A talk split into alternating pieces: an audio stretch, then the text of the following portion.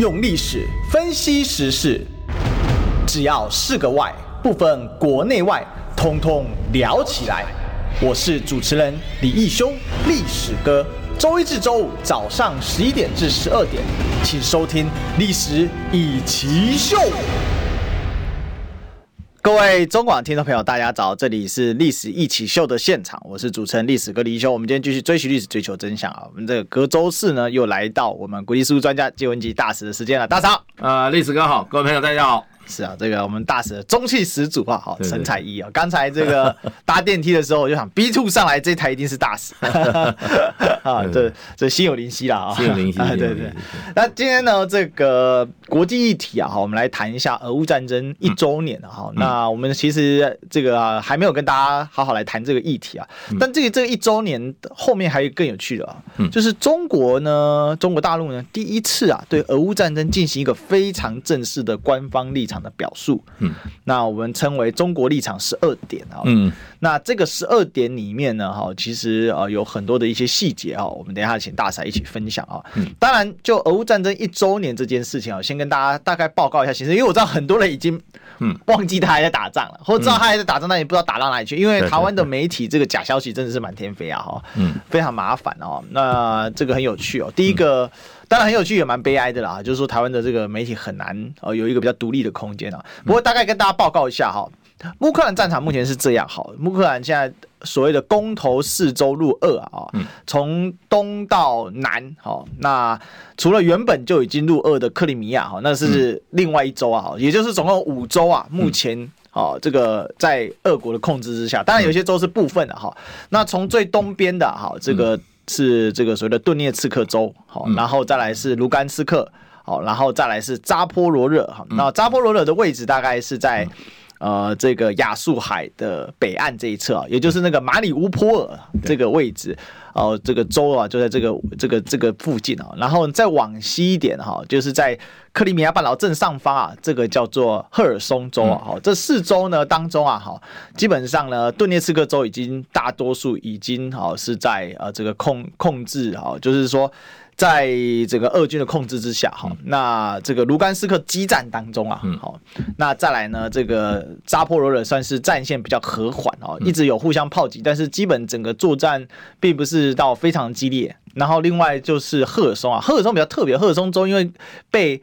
啊、呃，这个一条大河啊，哦，直接从中间呐、啊，哦，这个贯穿过去啊。它的首府赫尔松市呢是在河的西岸，那但是呢，这个它在跟克里米亚连接的地方是在河的东岸啊，所以这也造成了这个当时啊有所谓的乌军的赫尔松大捷啊，然后基本上把赫尔松州、赫尔松市给夺回去了。那俄军当然这个战略撤退了哈，那这个撤退还真的是战略撤退，因为俄军的主力并没有丧失哦。那目前两边就是以隔河相望啊。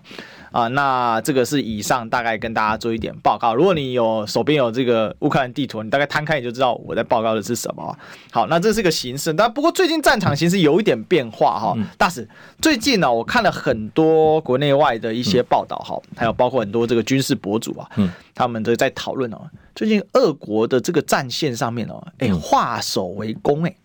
最近开始，尤其在东线的部分哦，就我们刚才讲卢甘斯克州、顿涅茨克州，呃，这个在有这个进取的，就是开始反守为攻，而且目前来说，像这个巴赫穆特等地方哦，看起来这个俄军打的是还可以哈。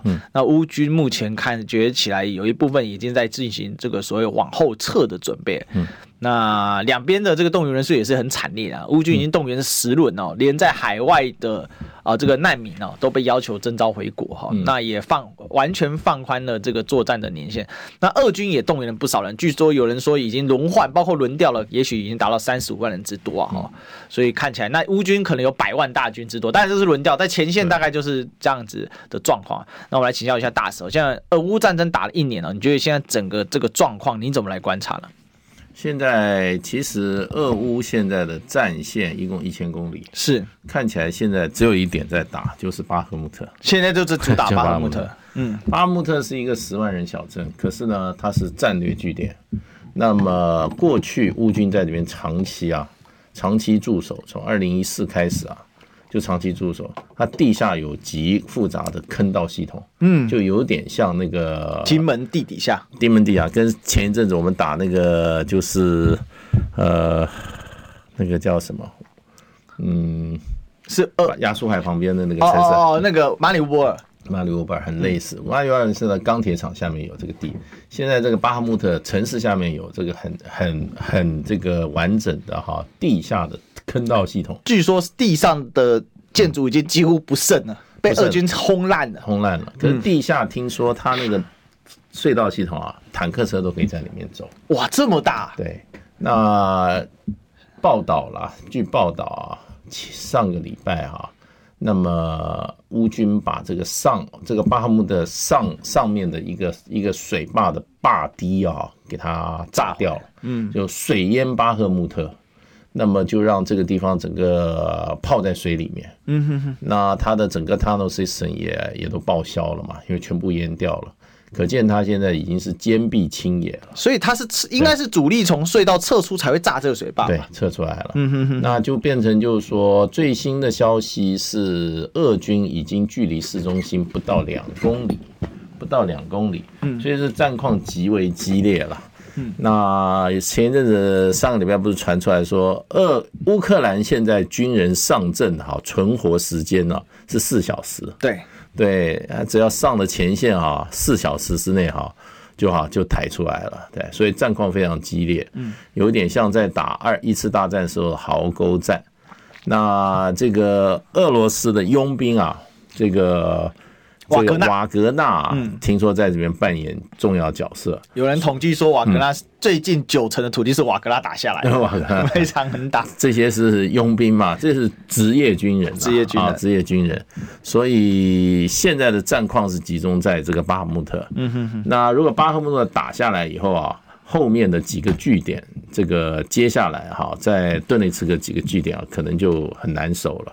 那所以这个很多传闻啦，嗯哼哼，泽伦斯基他亲自到巴赫穆特前线去监军啊，哇，这么狠，真的去，真的去，所以这家伙对，其实已经蜕变成真的是一个蛮猛的，对他，我想我想变他后面的人哦，后面的军人大概把他逼上去哈，嗯哼哼，那么他也几次公开承认说巴赫穆特的形势哈是。非常严峻，那么不过他们会力守了哈。那接着呢，你就看到这个，因为这个巴赫穆特这个情况严峻，大概也有差不多近一个月的时间了。嗯，哎，大概都在那边哈，集中火力，俄军集中火力要把它攻下来。是，所以你也看到了，拜登也去了一趟基辅，然后三天以前，叶伦也去了一趟基辅，带了十二亿美金啊，所以基本上就是说要撑住，要希望这个乌军能够撑住。希望泽伦斯基能撑住，因为这是一场关键性的战役。如果说这个乌军守不住的话，那后面的话就很难。就是说，乌军要再再回到目前的这个哈这个气势，跟他的防守线就很难了。嗯，那所以现在的战况是看起来是有利于俄军呐。对乌军很不利，哎，对乌军很不利。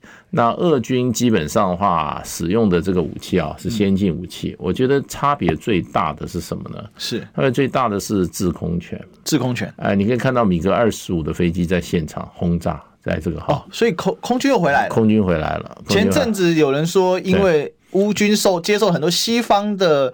防空的飞弹，所以俄军的空军受限，所以最近这个又没了，又回来了。而且我看看到的俄罗斯公布的影片哈，米格二十五飞得非常的低，就不怕你打了，哎，不怕你打了，直接就在战场上空徘徊。嗯，那么俄军现在是火力压制的打法，因为俄国现在的整个战术哈，啊，是尽量减少这个人员伤亡，所以他一遇到抵抗啊，他就他就撤退。是撤退以后，就一排这个火箭弹哈，这个地狱火哈，就直接就上了。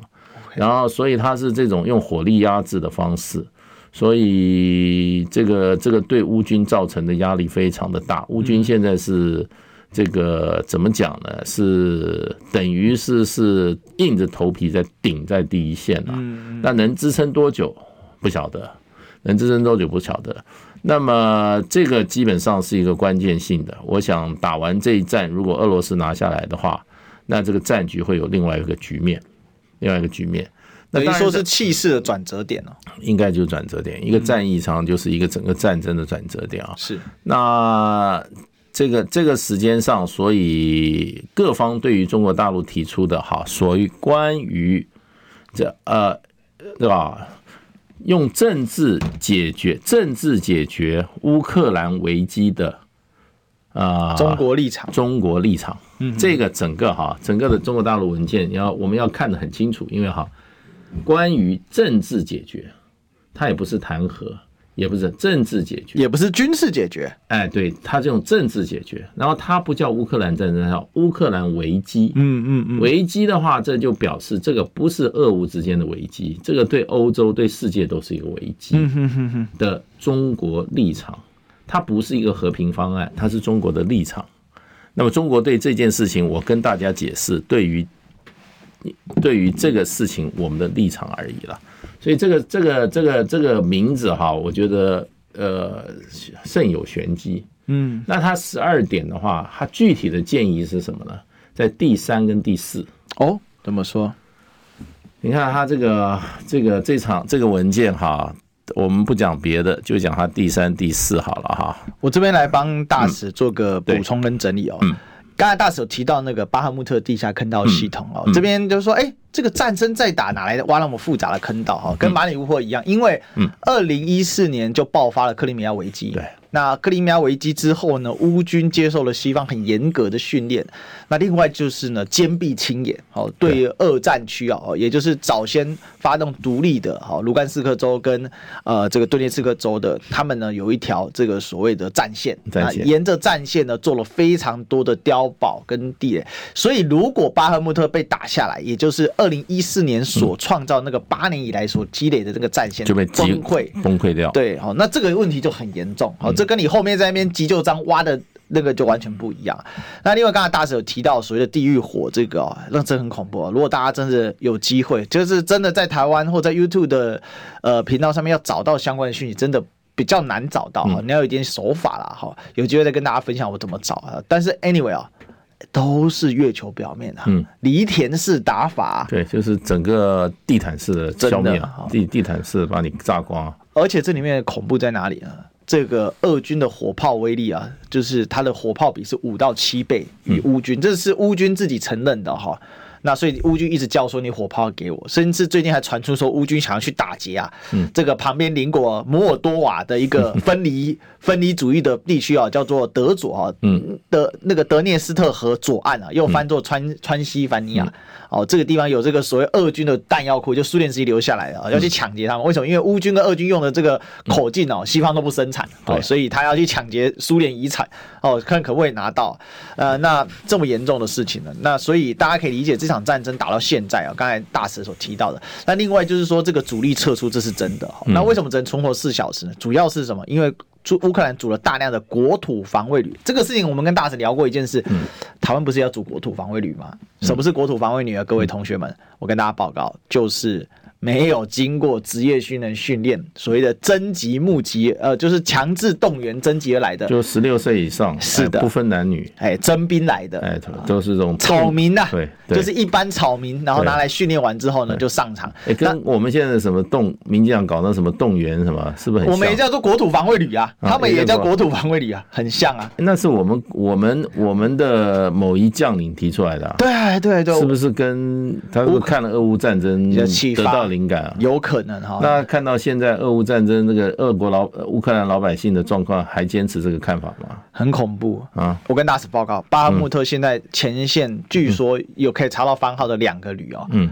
那个国土防卫旅哦，其中一个旅的标编号是两百号以后，你看多恐怖！真的几轮编才两百号以后啊？有没有十六岁左右的学生呢？这个细节我也不是很确定，但是确实有在看到一些影片，是真的在路上抓人啊。那有人说我这个是假消息了哈，嗯，那没关系啊，我有看到一些消息，但是一定有人说我不相信哦，你不要跟我讲那些，那些都是中共哦，二共的大内宣哈。嗯，好了，那你就自己选择你所相信的。不过基本上。能够增到两百旅之后的国土防御，嗯、那是 那个是征召了多少人？十论征兵不是真假的？不，没关系，我们有我们有黑熊部队先上、哦，所以我们有黑熊战斗旅。对，啊，哎，我知道以前以后黑熊的部队哈，就我认为黑熊比较接近亚速营了。哦，黑熊曹新成营，那个亚速营，黑熊亚速营。那你们要挂，因为要要挂赞助人的名字吧，要加 这个新成营。当然，当然我们是戏虐他了，但是我跟大使报这个是因为。现在撤出之后，嗯，国土防御守在第一线，基本就是人肉漏电，那、嗯、根本扛不住。所以那个四小时存活，主要就是这个国土防御旅。嗯，为什么瓦格纳那么凶？因为瓦格纳就是刚才大使讲职业军人嘛。嗯，那国土防御旅根本就不职业军人，嗯、是被当漏电了。所以报告到这里啊，那这样回到我们刚才说，亚速营也不是职业军人啊，亚速营，亚速营黑道一群黑道搞出来啊，真的。对他刚开始都是黑道。不过后面后来有接受西方训练，不是吧？呃，后来被穿上制服以后，就变成军队了，越来越大。他刚开始是黑道啊，专门专门这个替天行道啊，哇，常常用他们的道德标准把人家的酒店啊，把人家卡拉 OK 就去砸。嗯，哎，你看看亚速营怎么起来，然后他的那个几个头头都是黑道啊，是，对啊。所以大家知道亚速营这种是很恶性的，打砸抢，打砸抢，他还杀。所以到最后，他们就等于处私刑啊，把这个在这个乌东地区这种哈忠于乌克兰的，他们认为不忠忠于乌克兰的这个平民哈，嗯，这个动起私刑啊，主要是俄罗斯裔的，哎，俄罗斯也动私刑啊，嗯，这是亚速营干的这些事嘛。真的。然后美国国会公说这亚速营是极端种族主义集团啊，对，有把它列入 list 里面。对啊，对啊，对啊，是不支持他的啊。嗯嗯嗯。这个事情其实法国有一位独立记者有做过报道嘛？对啊，他们在他们所控制的地区，那简直搞的就是跟那个哈，搞得跟那个纳粹一样啊，在那边搞种族清洗啊，嗯哼，对啊，干这种事啊，真是很坏哦。嗯，不过还好，这些极端亚速营的分子啊，也为他们的行径付出了一些代价了。嗯，那。这个刚才提到这个关于政治解决乌克兰危机的中国立场哈，那这边呢，第三点是确保向克里米亚供水，第四点是给予乌克兰的中立地位。那这个这个是哦，这个是马斯克所提出的，抱歉抱歉，我讲错了哈。那我们让大使来讲好了。第三点是停火止战哦，停火止战。第四点是启动和谈，启动和谈。那就这两点，我觉得就是说。整个的十二点立场里面，真正的这个希望达成的目标，具体的对这场这场这场危机停火止战。那我常常就在说，你知道韩战现在的处境是什么？朝鲜半岛是现在南北韩的处境是什么？他们彼此的关系是什么？嗯哼哼。彼我关系就是四个字，叫停火止战。停火止战，他们连和谈都没有啊！而且他们还不是两边彼此签订的大使，他们是用更高的框架。对啊，对啊，对啊，但好像是解放军嘛，对，跟美军嘛，对，跟联联合国部队，联合部队，然后再找南北韩一起签的嘛。对对对对，对不对？所以就是停火止战啊！这个模式，停火止战模式，在世界上很多啊。嗯哼哼，没有什么，就是没有什么，就是说停火止战啊。连和谈这这这个阶阶段启动和谈都没有，嗯，因为和谈很难。现在哈，停火止战就是说，你占领的所有土地我都不承认，是。那我现在既有的情况下，我也不会让给你，是。那就停火止战，那以后交给交给后代子孙去解决，哎，遗留一下历史的尾巴，让后面的人去解决，嗯，对不对？让人让让这个呃社会去遗忘它。或者社会去怎么样，去想出更好的办法，在几十年甚至上百年以后去解决。但至少先停火，先停火，不要再死人了。因为他认为要政治解决啊，所以我觉得，我觉得基本上就希望达到这个目的了。对，就是这样。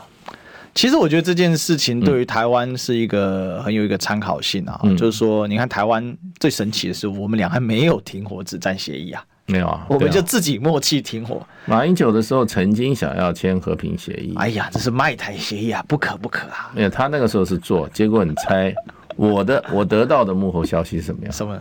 美国立刻派了一团人从华盛顿赶来台湾，哎呦，把它阻止阻止掉。哦，所以马上民进党就说这是卖台协议啊？不是民进党，是美国。美国我知道，美国反对，里面是美国，但外面民进党呼应了。民进党反正他是，他就他就是现在的，他就是现在美国啊，他是他是希望打仗的，啊，所以民进党什么时候喊过和平两字？喊和平的那个人现在已经被封嘴了，啊，刘赖，赖因为赖先生现在他还要喊第二次和平吗？哎，最近好像没什么在讲了。有人叫他封口了，啊，不可怀疑美国那个太平洋对岸叫他说你不要再讲了。这个时候就要借重大使的经验，因为大使讲这个这太有趣了啊。嗯。因为大使说一团美国人来，那大使我请教一下，俄乌战争开打的时候没多久，就在土耳其跟以色列的促和之下，嗯，谈了好几次，而且到现在俄乌还有在谈什么？在谈换服协议啊？对啊。人道协议、换服协议啊，嗯、一直在进行，一直在换服，一直在换服。对，那我想请教一下，嗯，俄乌都能够这样谈，嗯，可是俄乌却谈不拢，嗯，那这次中国十二立场十二点里面其实有提到这部分呢，嗯，那如果照刚才我们提到说，马英九时代曾经想要听和平协议，但美国就派了一团人来，会不会美国人就在后面呢？现在美国大陆这个十二点立场啊提出来以后啊。美国一开始是一片慌乱啦，嗯，然后就啊抹黑啊，中国大陆什么要用武器啊，要给中国要提供什么俄罗斯的武器啊，什么提供卫星啊，什么的都来，然后没有一百架一百架无人机啦，自杀型无人机啦，就在那边乱乱吼，最后拜登出来定调，三天以后才定调，差不多一个礼拜啊，很慢这次，嗯，他说啊，他说这个哈，这个方听看中国大方啊，只有对俄罗斯有利。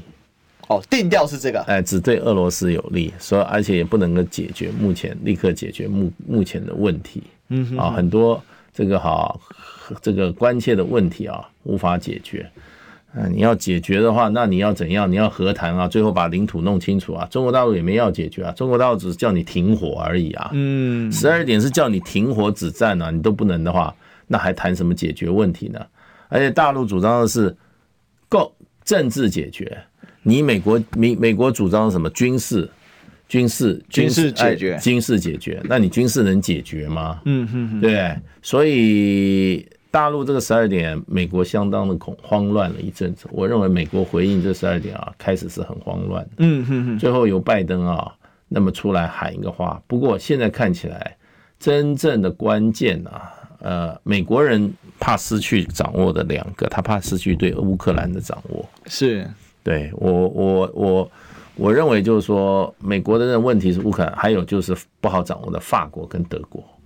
如果法国跟德国哈也倾向于哈政治解决，然后呢，所以叫 echo 就是要回应，就 echo 就是附和对大陆的这个哈十二点立场的话，那美国就有真正压力。所以他现在又出来怎么样？他出来定调以后怎么样？然后压制。最主要维持他目前维持的这个联盟啊，能够不要不要动摇。所以你说这个十二点针对的是谁？针对的就是美国，针对的就是美国。哎，针对的就针对的就是欧洲。嗯哼哼，针对欧洲。这一个这个提出来的话，美国就怕他的自己的这个哈，这个所谓的哈抗俄联盟哈，所谓的哈抗俄保乌这个联盟哈，中间瓦解。可是问题，这个这个十二点点就很可能造成美国这个联盟的瓦解。哦，第一个就是本来这场战争现在有升高的趋势，然后呢，俄国呃欧洲付出越来越高的代价。嗯哼，好，然后呢，美国独享其利，众人皆受其害，唯独美国独享其利。那美国现在又变成世界主要的能源供应国，因为他把欧洲的这个能源市场，不管是石油跟这天然气都抢回来了，还 大赚其钱，四倍价。那欧洲人难道傻瓜吗？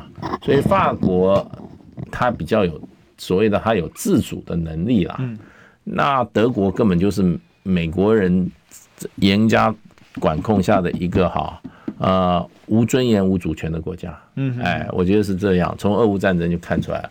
所以呢，现在就看德这个法国的动向。那法国四月要去这个，要去这个中国，哎，这个马克龙要去大要去北京访问嘛。嗯哼。那看他对于这个十二点和平的立场啊，十二点立场，看他做出什么公开的回应。不过初步来看，各国的回应来讲的话，包括欧盟都没有都没有都没有都没有。都没有负面的表述啊！哦，都没有负面的表述，都没有负面的表述啊！只是我们这边的，我们这边有一个呃，眼睁睁看望台湾越来越不自由的报纸，叫《自由时报》哈。他这个名字该改一下，自由。他看到民进党把我们人民的自由都收回去了，十六岁的小孩子都不自由了。哎，他那个现在他们说是假消息啊，他都不吭一句话，对啊，都不吭不吭一口气。哎，那那你那你就不要不要从十八岁开始嘛？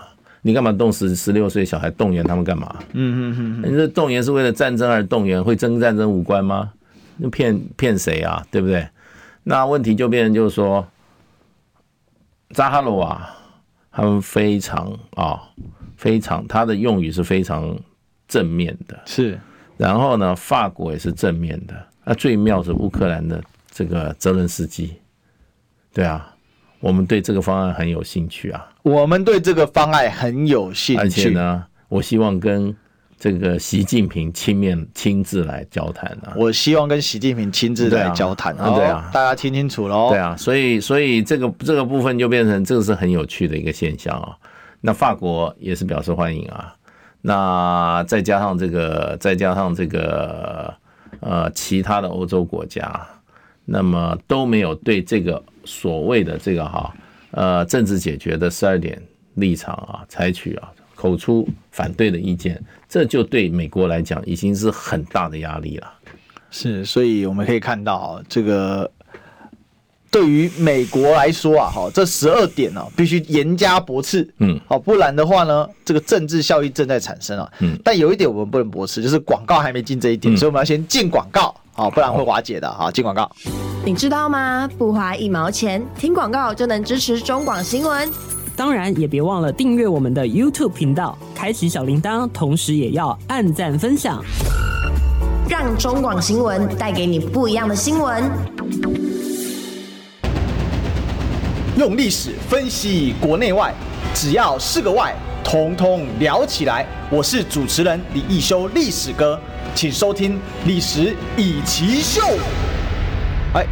欢迎回来，这里是历史易起秀的现场，我是主持人历史哥李易修。我们今天继续追寻历史，追求真相。我们来欢迎今天现场来宾，我们的国际事务专家纪文洁大使，大家好。呃，历史哥好，各位朋友大家好。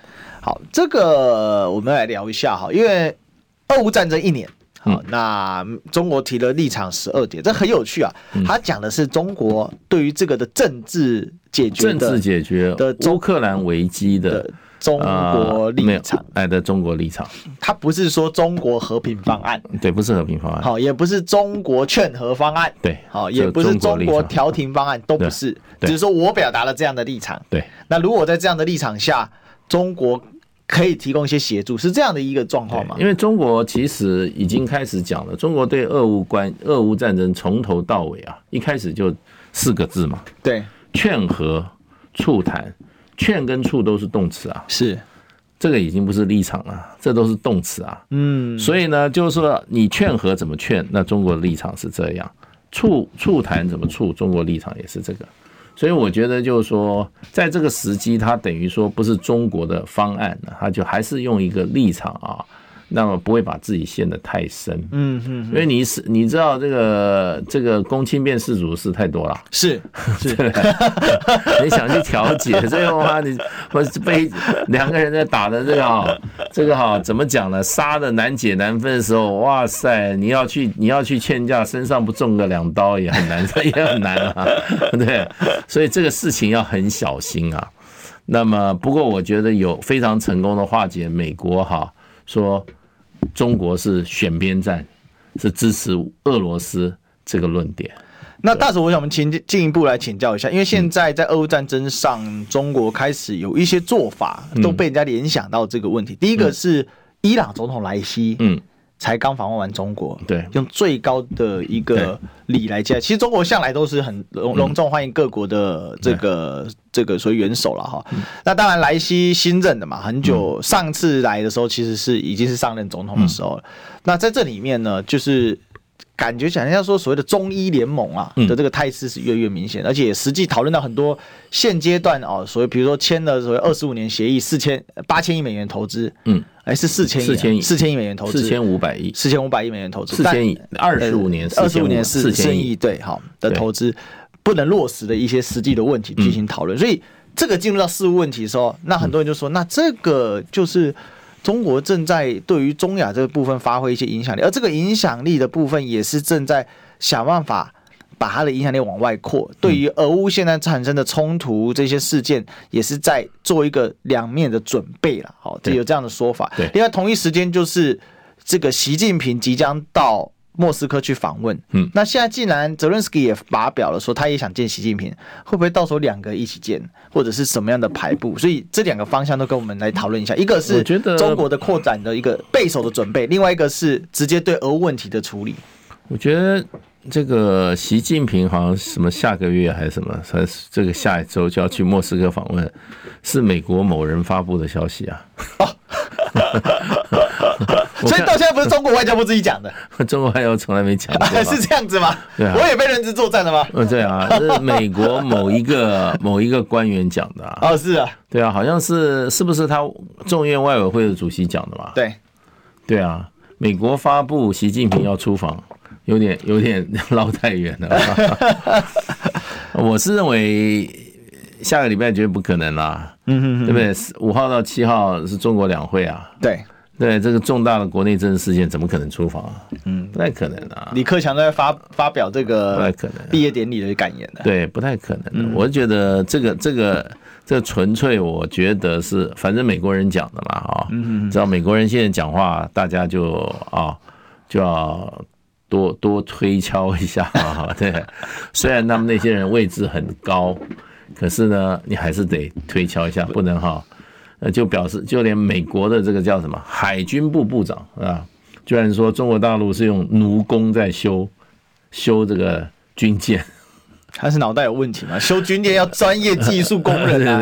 美国现在没办法修军舰的原因是什么？不是他缺工哎，对，是缺专业技术工。所以他讲讲完以后，大家都在怀疑这个人怎么会干到海军部长？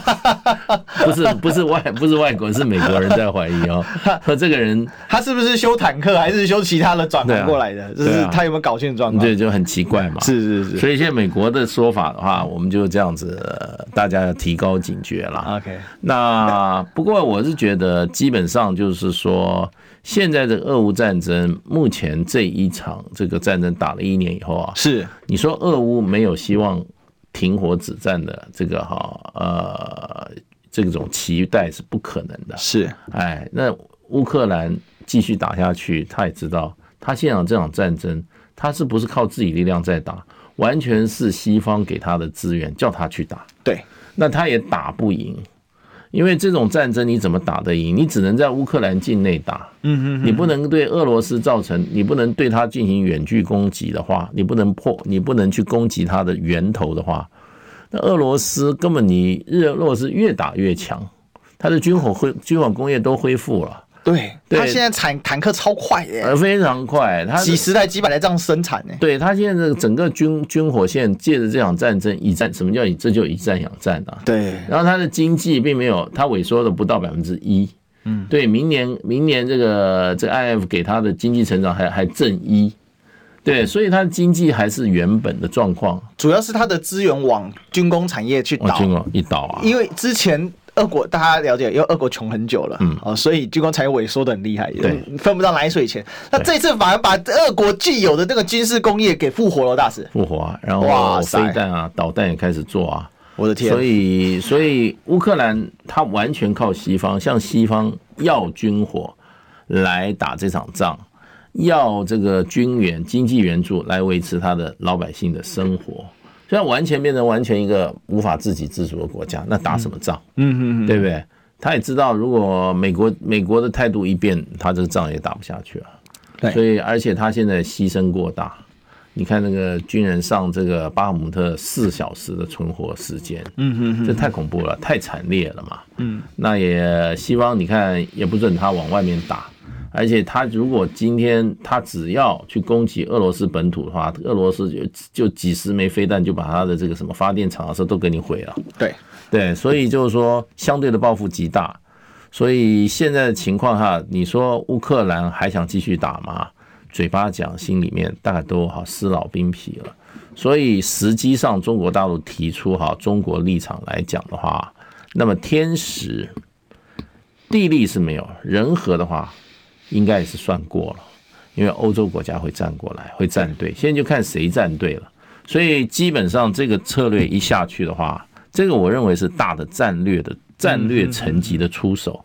一出手以后，第一个先要你美国抽组的这个哈抗俄反乌啊啊冤呃什么抗俄保乌这个哈阵线先让你裂痕，也开始裂，开始美欧之间先有裂痕，开始欧，然后啊美乌之间也很难讲啊，美乌之间也很难讲。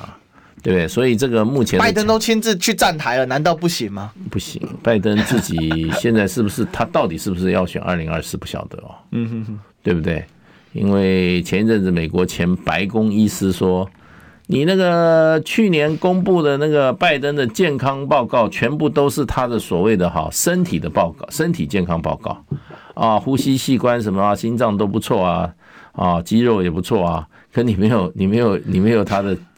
精神状况的心智报告，哎，心智状精神状况的没有，这种报告没有。拜登前一阵子在公开演讲居然讲了一句话，我觉得真的超好笑的。他说：“I'm not stupid, I am white, but I I'm not 呃呃 I am not stupid, I am white. Yes, I am white, but I am not stupid.” What are you talking about? What are you talking about? 意思就是说，好像白人生下来就应该是笨蛋嘛？这这个这个逻辑已经已经混乱了，你知道吗？他是不知道自己在讲什么啊？对对对对对对对对。他是不是可能想要讲什么，他突然卡住，所以就说 I'm white。对啊，他说 Yes, I am white, but I'm not stupid。这他就是说，这所有一片错愕啊！他这种事情太多了，你知道？嗯，那所以那个白宫前医生就说，就独缺他的神神智状态好、精神状态的报告，这个点更重要啊！哎，可是的大使他在 Congress 演讲的时候，神采奕奕啊，讲了一个半小时，哇，很有 power 啊！呃，这个里面这个是不是有打鸡血啊？每次听大家就很好玩，应该应该要先做药物测试一下。对 是不是吃了什么提振精神的药物？呃，不晓得啦。但但大使，你知道在那个五代十国的时候，有东西叫五石散。哦，五石散，呃，吃下去等会燥热，嗯，然后精神奇好，哇，然后寒天很重，哎，有可能啊，这个因为这个已经是配方已经失传了，但是在五代十国的时候，很多君主都有吃啊，呃，这普遍大家吃，那吃坏脑子的比比皆是啊，比如说这个北魏的开国君主叫拓跋圭啊，嗯，北魏道武帝啊，这个啊，这个年轻的时候啊，哇，这个断事如神啊，哈，到但到中年之后呢，吃这个五十散吃到疯掉，他据说他是中国历史上第一个吃五十散吃到疯掉的。哦，所以呢，整天杀人如麻，看看到你就想办法要杀你，好想理由要杀你，没理由也杀你。那精神状况真的精神，他暴躁，而且吃了五十散很暴躁，所以这个鸡血打过头要小心有副作用。对对，这个五十散因为它的副作用太严重，后来被中国的史官跟医官们有意的。遗忘它的配方，以至于今天完全失传，我们找不到啊！现在以现在今今日医学之发达，现 在已经有很多替代品了。但是我我我就觉得哦，这叫老祖宗的智慧，你看，联合把它遗忘掉。因为五代五代十国君主啊，不是五代十国那个五胡十六国的君主啊，吃这个五石散吃坏脑子的还不止他，很多人啊。好了，那但是再怎么坏哈，广告不能坏，我们先进广告。好，听不够吗？快上各大 Podcast 平台搜寻中广新闻网新闻，还有精彩节目都准时推送给您，带您听不一样的新闻。中广新闻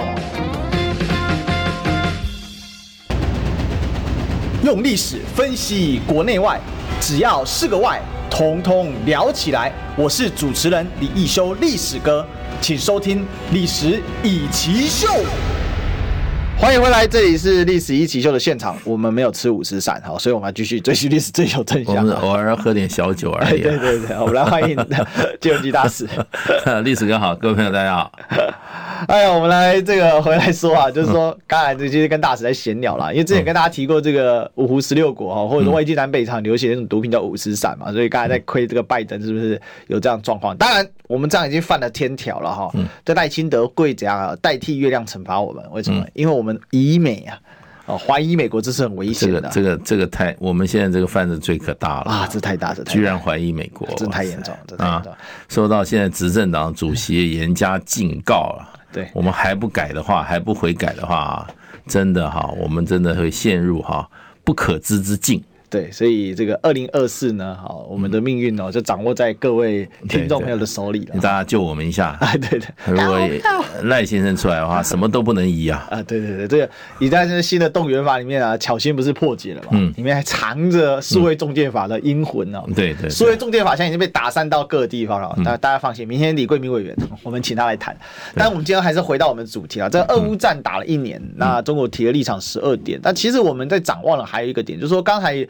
呃，大使有解释到一个问题嘛，哈、嗯，就是说对美国来讲，嗯，欧洲可能会被裂解出去。嗯，大使，最现在的状况，嗯，德国跟法国真的能够重新的站起来吗？因为很多人说没有，这一波看起来德国真的。真的不行了，但是感觉起来，德欧洲人还没有想屈服在美国手下，所以是不是因为这样，中国还是持续不断的试出善意，包括空客订单疯狂的丢丢丢？德国跟法国人都是很贼啦，这些就是说，就叫什么伪君子，叫英文叫 hypocrisy，好像是这个哈，hypocritic，嗯嗯嗯，就是伪君子，对，说一套做一套，然后啊，很阴。他们现在说啥？是希望俄乌哈战争赶快结束了，对，再打下去他们知道哈，可是他们又不敢，又不敢出来叫，嗯，他看中国大陆提这个很好，哎，罪过推到北京身上，对啊，然后由中国大陆出头嘛，嗯，所以他们一定想尽办法，希望大陆扮演更更更好的角色。是，其实一开始的时候他们就想到大陆了，对，那时候我记得很清楚，那不管是马克宏啊，或者肖兹啊，那这个大陆啊，欧盟啊，大陆为什么不扮演角色啊？那个时候，大陆讲得很清楚啊，他说：“你要我出来调停，你们又在背后一直递刀递枪的，把那个战场里面又给他加油添火的，你一面面递刀递枪，掐了天我叫我出来求和，你不拿我开玩笑吗？对不对？你们停止你们这些动作，你叫我出来讲和，那我那我我还有什么好？还有义不容辞嘛？嗯嗯嗯。那不过一年以后，中国大陆整个趋衡，整个的整个整个这个哈，那就是时机到了。”所以中国人讲天时地利人和，时机最重要。是，那时机出来就十二点，中国立场就出来了。嗯哼。那马克宏一开始就很高兴啊，哇，终于有人出来帮我们做这件事。可是我还是不要站在前面，我就要站在后面哈，帮你这样推，而且很有效的。那肖兹更不敢动，肖兹只是说，现在他营造出来的德国内部舆内部的气氛是什么？你知道，舆论的主流什么？政经分离。政经分离，对中国要政经分离，经济归经济，政治归政治，哎，政治归政治，政治我可以跟你的调子走，可是经济对不起，要跟政治哈那个说法是分开的，经济走经济规律，所以你看这次这个 Volkswagen 的老板跑到大陆去，特别跑到新疆厂去，乌鲁木齐的乌这个大众汽车新疆出来说。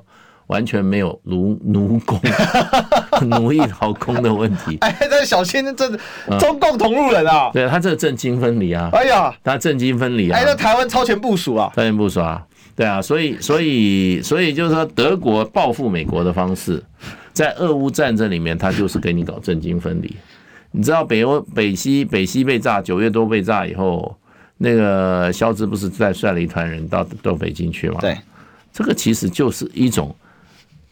伪君子式的一种哈，对美国的一种抗议哦，你知道他不浮上来，可是这个欧洲人就是哈狡猾多、诡计多端啊，狡猾啊，那政治力哈就就用这种方式。那法国一定私底下更透过外交管道驻法大使说干得好啊，我们就是要怎么样。可是出来马克宏就说嗯，这个这个建议是可以，我们是呃觉得很有有可以参考，很不错，这样讲一些哈。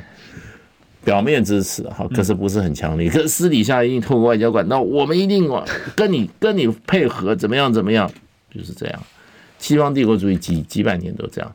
那所以我觉得，中国大陆也是在这个一个一个也不是平静的湖面上，就是美国认为它完全掌控的一个领域里面，中国大陆丢下一个深水炸弹，在水底下炸的很大。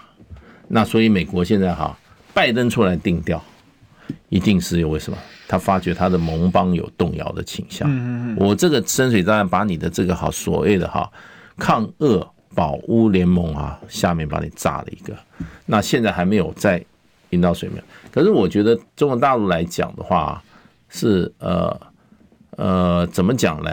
大胆接底啊，小心应战。嗯，什么小心应战呢？你看哈，前天这个已经有一架无人机在离莫斯科大概一百公里左右的一个一个是不是是不是瓦斯工厂上空被击落了？嗯哼哼哼，就一查是乌克兰的。对这件事情其实有新闻出来，所以他们媒体大做文章说，普丁小心了，乌克兰的。无人机已经攻到了莫斯科的郊区。对，那现在这个这个这个行动到底是谁做的？嗯嗯嗯。